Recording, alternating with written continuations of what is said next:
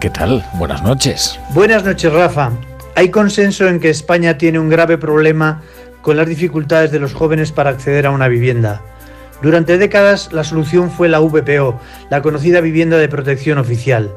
En los cinco primeros años de Felipe González, más de la mitad de las viviendas que se construyeron en España eran VPO.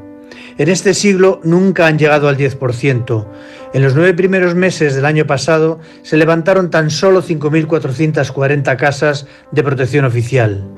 El precio medio del metro cuadrado de una VPO sale a 1.165 euros en España, un 35% más bajo que el de una vivienda de segunda mano en el mercado libre.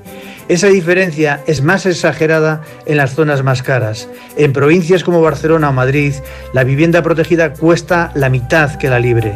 En definitiva, Rafa, si los gobiernos central, autonómicos y locales quieren de verdad facilitar el acceso de los jóvenes a la vivienda, sea en propiedad o en alquiler, tienen que soltar suelo y recuperar la promoción pública.